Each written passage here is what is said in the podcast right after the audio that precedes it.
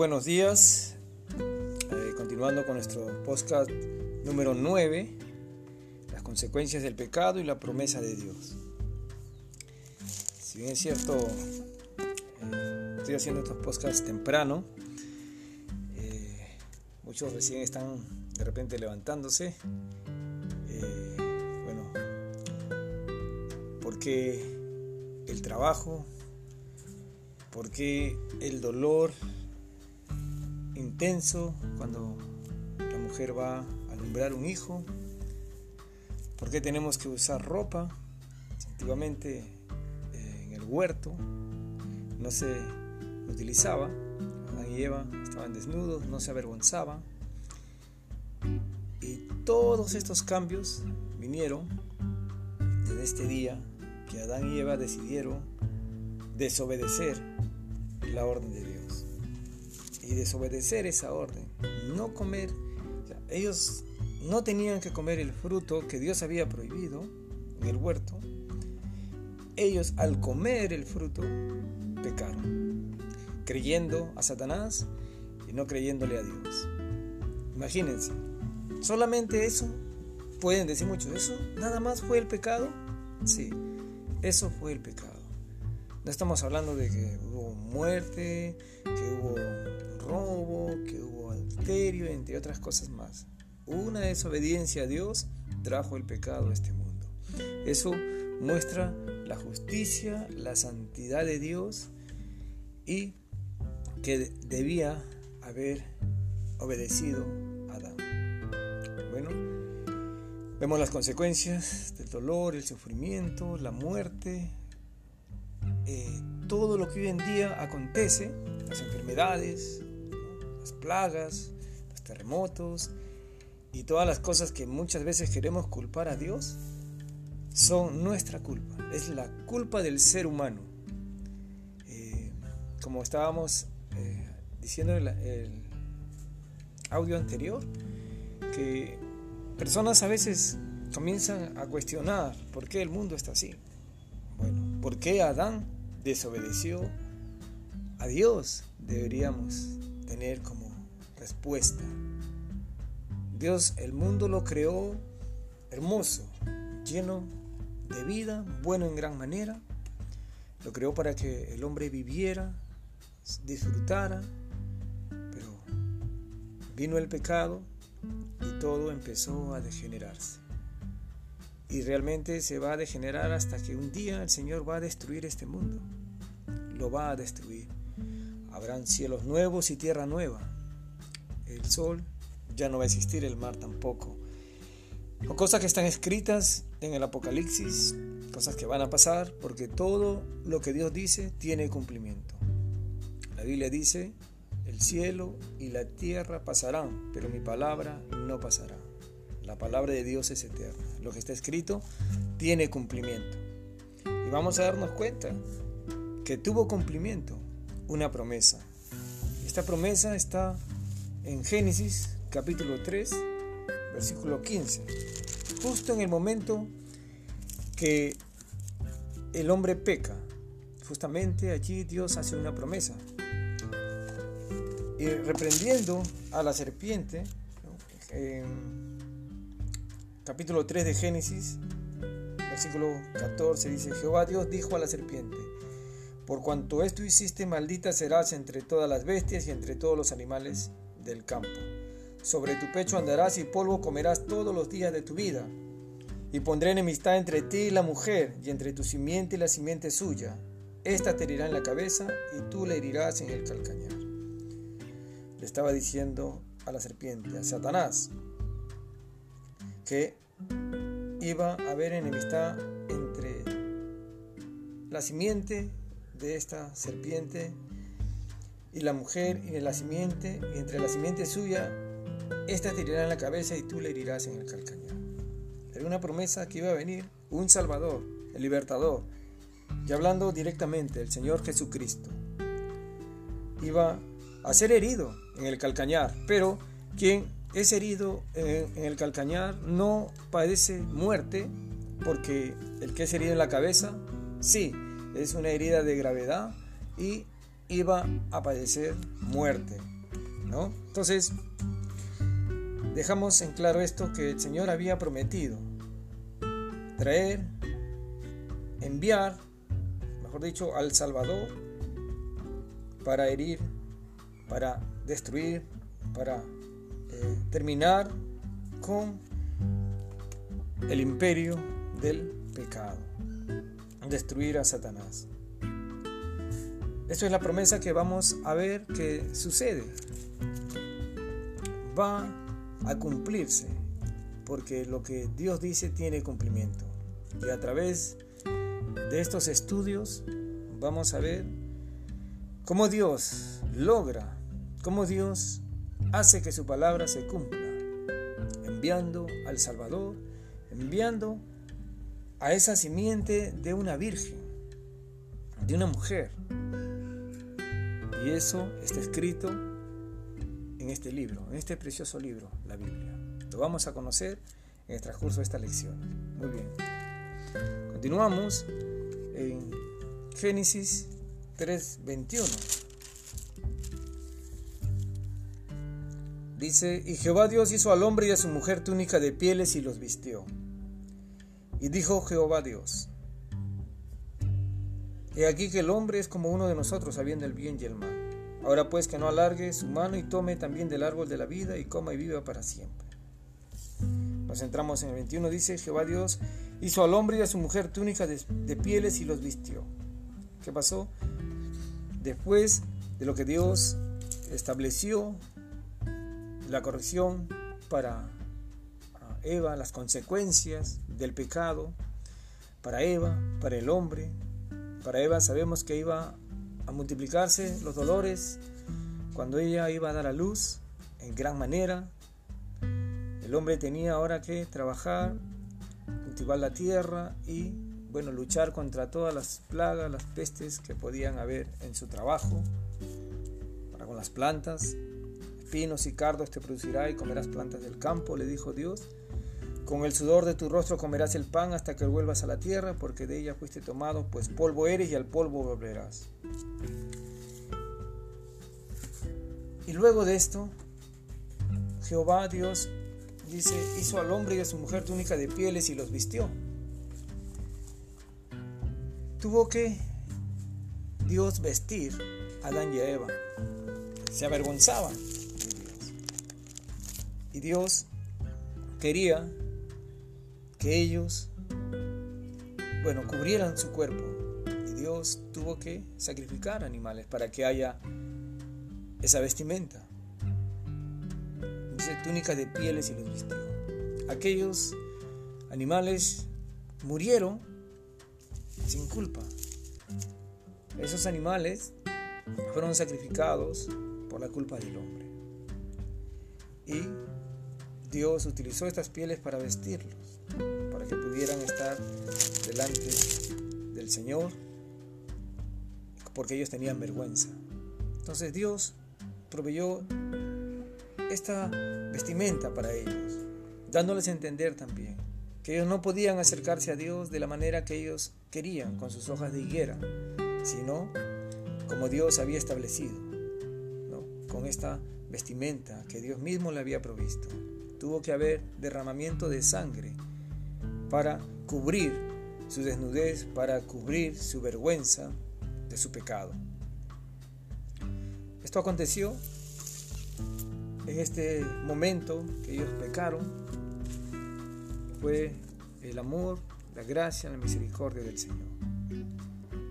Continuamos en el relato y dice acá el versículo 22 del capítulo 3 de Génesis, y dijo Jehová Dios, he aquí el hombre es como uno de nosotros, sabiendo el bien y el mal. Ahora pues, que no alargue su mano y tome también del árbol de la vida, y coma y viva para siempre. Y lo sacó Jehová del huerto de Edén para que labrase la tierra de que fue tomado.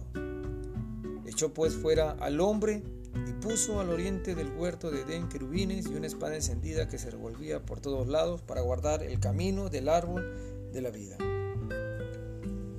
Entonces ahora el hombre dice, era como uno de nosotros, dice Dios, sabiendo el bien y el mal. Ahora pues, que no alargue su mano, tome también del árbol de la vida. Imagínense que el hombre hubiera tomado del árbol de la vida. Bueno, es una, una forma de, de apreciar esto. Hubiera vivido siempre en pecado. Ustedes imaginan a Hitler y a muchas personas que hicieron tanto daño a este mundo, que vivieran para siempre. Dios no quería eso. Tenía que haber un final, tenía que haber una redención, un cambio. Entonces esto lo iba a hacer Dios. Y para eso tenía que echar, tenía que echar al hombre fuera del huerto. Y lo sacó, dice Jehová, del huerto de Edén para que labrase la tierra de que fue tomado. Ya Dios lo echa del huerto. Imagínense lo hermoso que era vivir en ese lugar. Imagínense que vivir en el huerto era maravilloso, no había plagas, no había enfermedades y algo más importante que todo eso, estaban delante de la presencia del Señor. Y cuán hermoso y cuán bueno es estar delante del Señor. Ustedes se habrán leído, muchos que habrán leído la Biblia, Sabrán de, por ejemplo, Moisés, cuando estuvo delante del Señor, estuvo 40 días, 40 noches y él bajó y su rostro era resplandeciente. Tenía que cubrir su rostro. Estar delante del Señor, en la presencia del Señor, le daba una, se puede decir, tranquilidad, una paz y, y podemos decir una fortaleza al hombre. Pero eso se había perdido ahora en el pecado cuánto, cuánto dolor, cuánta tristeza trajo el pecado en este huerto. Vamos a leer Salmos 84.10. Salmos 84.10. Y justo lo dije el día de ayer, que en un salmo estaba, ¿no? Cuán hermoso, cuán bueno es estar delante del Señor. Y dice, porque mejor es un día en tus atrios que mil fuera de ellos. Escogiera antes estar a la puerta de la casa de mi Dios que habitar en las moradas de maldad. Porque mejor es un día en tus atrios que mil fuera de ellos. Imagínense. Escogiera antes estar a la puerta de la casa de mi Dios que habitar en las moradas de maldad. Un día solamente con Dios es mejor que mil fuera de ellos. Un día. Suficiente para un alma llena de dolor, de sufrimiento en este mundo, en este mundo de maldad, en este mundo de pecado. Y Dios quiere eso. Dios quiere que tengamos esa comunión con Él. Podemos tener esa comunión con el Señor. Y justamente estamos estudiando y leyendo la Biblia para saber de esa comunión que podemos tener con Dios Padre a través de su Hijo, nuestro Señor Jesucristo. Imagínense ahora Adán y Eva echados del huerto. Estaban allí, eh, podemos pensar, tristes, porque eso trae el pecado, trae tristeza, trae dolor, sufrimiento, todo lo que perdieron en ese momento por el pecado. Y así somos hoy en día, ¿no? Estamos muy seguros muchas veces de que no vamos a caer, que no vamos a pecar, pero nuestra naturaleza nos lleva y muchas veces caemos y, nos ponemos tristes. Muchos tenemos que ser corregidos y tenemos dolor, lágrimas, eh, cosas que trae el pecado a la vida de cualquiera. Entonces ahora ellos estaban echados y los embargaba la tristeza se rompió esa comunión.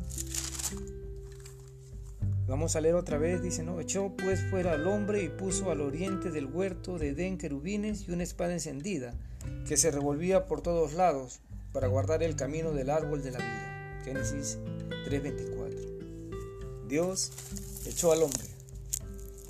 Y para que ellos no regresaran, para que no regresara y comiera del árbol de la vida, y coma y viva para siempre, Dios dice, puso querubines y una espada encendida que se revolvía por todos lados para guardar el camino del árbol de la vida.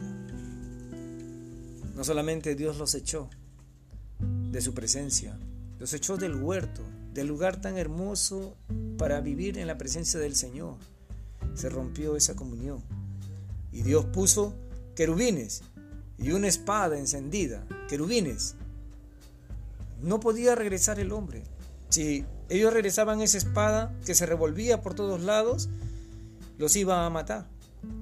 Entonces esto lo puso para guardar el camino del árbol de la vida.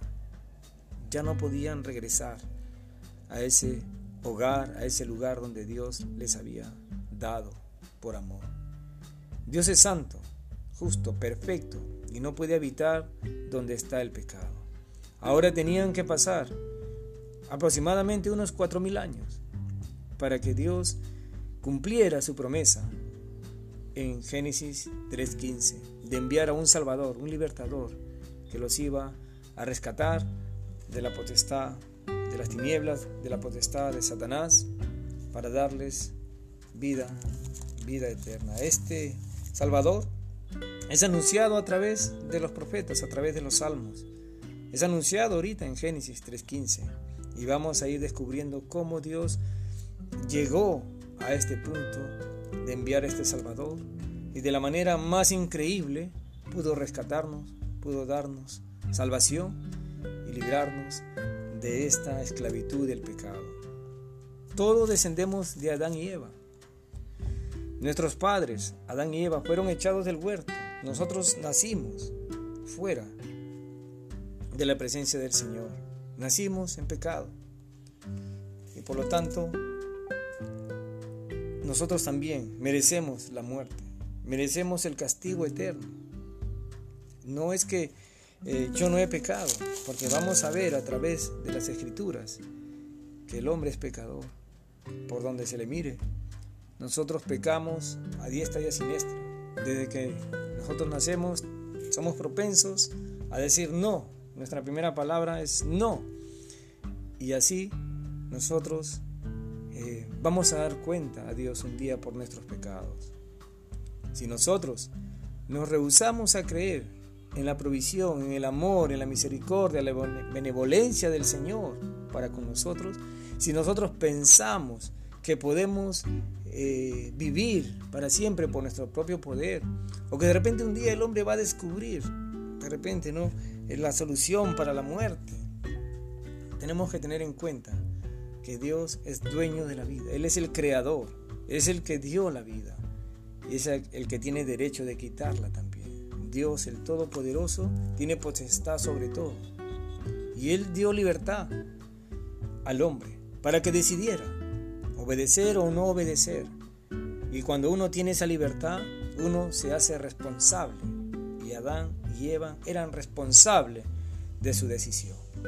Ellos decidieron creerle a Satanás. Ellos decidieron desobedecer a Dios a pesar de la orden que Dios le dio a Adán decidió desobedecerle. Eva le creyó a Satanás, fue engañada. Y así hoy en día nosotros también tenemos la decisión de creerle a Dios. Imagínate lo que ya estamos estudiando, lo que ya estamos leyendo. Recuerda, muchos son engañados por el mal. Satanás se disfraza como ángel de luz, engaña a las personas, los lleva por caminos eh, tenebrosos, equivocados, llenos de mentiras, como Dios creó los cielos y la tierra, el mar y todo lo que en ello habita en seis días. ¿Y qué dice la serpiente? No, eso es mentira. Esto no, no fue creado, Dios no existe. El mundo apareció de la nada, una explosión trajo la vida. Eso es una mentira. No es que puede ser, es una mentira. La verdad está en las escrituras. La verdad de Dios. Podemos escuchar, como dicen muchos, no, el cielo y la tierra, el infierno y el cielo están acá. Acá, en este mundo. Esa es otra mentira. El reino de los cielos no está en este mundo. El infierno está creado por el Señor, no está en este mundo. El infierno es algo que Dios ha creado donde va a sufrir por los siglos de los siglos. Va a ser castigado Satanás, sus seguidores, todo aquel que no crea en el Dios Todopoderoso, en el Dios Creador, en el Dios de amor, de misericordia, de justicia. Y hoy Dios, vemos en esta enseñanza, hace misericordia. Trata con el hombre, lo viste, le pone su túnica de pieles para que se presentara delante del Señor sin vergüenza, sin tener esa, esa vergüenza que tenía en ese momento. No, no, no me presenté porque estaba desnudo y me escondí, dice. Eso trae el pecado. Pero ahora ya Dios había provisto esta ropa y ya no se iba a esconder para mirar a Dios. Eso fue lo que Dios hizo. Quitó esa vergüenza, le puso la ropa. Tuvo que haber muerte, derramamiento de sangre para ponerle esa ropa, esa vestimenta, esas túnicas. Y ahora el hombre podía mirar a Dios. Pero eso no dejaba las consecuencias. Las consecuencias vinieron al ser echados del, huerto y a empezar a trabajar duro en esta tierra que iba a causarle mucho trabajo, mucho sudor para comer. La mujer iba a sufrir dando a luz. Todas estas consecuencias iban a pasar. Es como decir cuando uno comete un pecado. Dios nos perdona, nos puede perdonar. El hermano, la hermana, el amigo que hemos pecado contra ellos. Pero las consecuencias van a venir. Y vamos a tener que asumir esas consecuencias. Dios, podemos decir en este momento, Adán y Eva, dándoles esas túnicas de pieles, le mostró amor.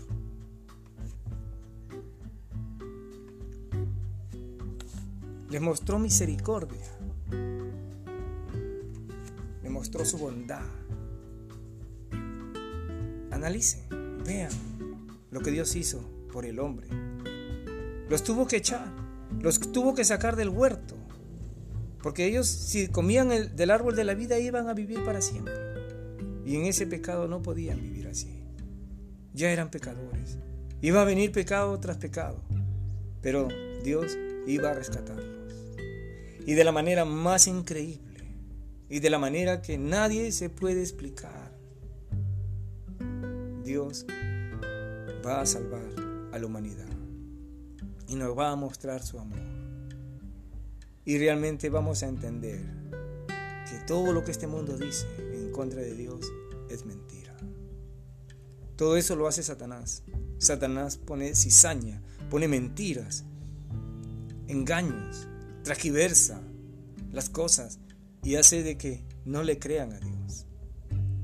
Satanás muchas veces utiliza diferentes personas, religiones, eh, diferentes sectas para blasfemar el nombre de Dios. Y hay muchos, muchos llamándose creyentes con una Biblia en la mano que blasfema, hacen que blasfemen el nombre de Dios y las personas no se acercan. Y te puedo comprender de repente, si es que no, no quieres leer, no quieres creer lo que dice eh, eh, Dios, porque puedes decir, bueno, mira esa persona tiene una Biblia en la mano y mira cómo vive, mira cómo hace. Pero déjame decirte que todos ellos y el que habla va a dar cuenta a Dios. Vamos a dar cuenta a Dios de, nuestra vida, de lo que hacemos.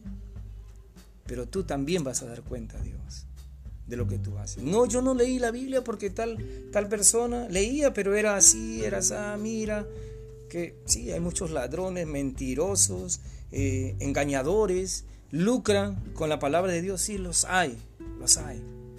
Pero eso no te va a justificar el día en que Dios te pida cuenta de lo que has hecho en este mundo. No te va a justificar. Aquellos van a dar cuenta, aquellos que te dieron un mal ejemplo, aquellos que quisieron engañarte, que quisieron estafarte, robar tu dinero, aquellos van a dar cuenta. Pero tú también, no te olvides. Todos vamos a dar cuenta a Dios. Y si hoy no quieres conocer a Dios, no quieres conocer la verdad, creerla como un niño, vas a dar cuenta. Y si no creíste en el Señor Jesucristo, si no conociste a tu Salvador, vas a ir al infierno. Pero hoy tienes la oportunidad de escuchar, de leer en tu casa Si deseas, lee de principio a fin las escrituras. Conoce a Dios. Agarra un diccionario. Mira la verdad de Dios. No, no, no agarres más libros, eh, interpretaciones, comentarios que van a confundirte y nunca vas a poder conocer la verdad. La palabra de Dios es sencilla para leerla. Léela con paciencia, con fe. Léela, aliméntate.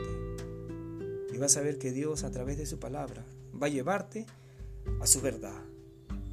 Porque si tú quieres conocer la verdad, si tú con un corazón humilde y sincero quieres conocer la verdad, Dios te la va a enseñar. Porque Dios conoce los corazones, conoce nuestros pensamientos y Él sabe lo que queremos realmente. ¿Quieres dinero? ¿Quieres gloria? ¿Quieres muchas cosas? Dios también lo sabe.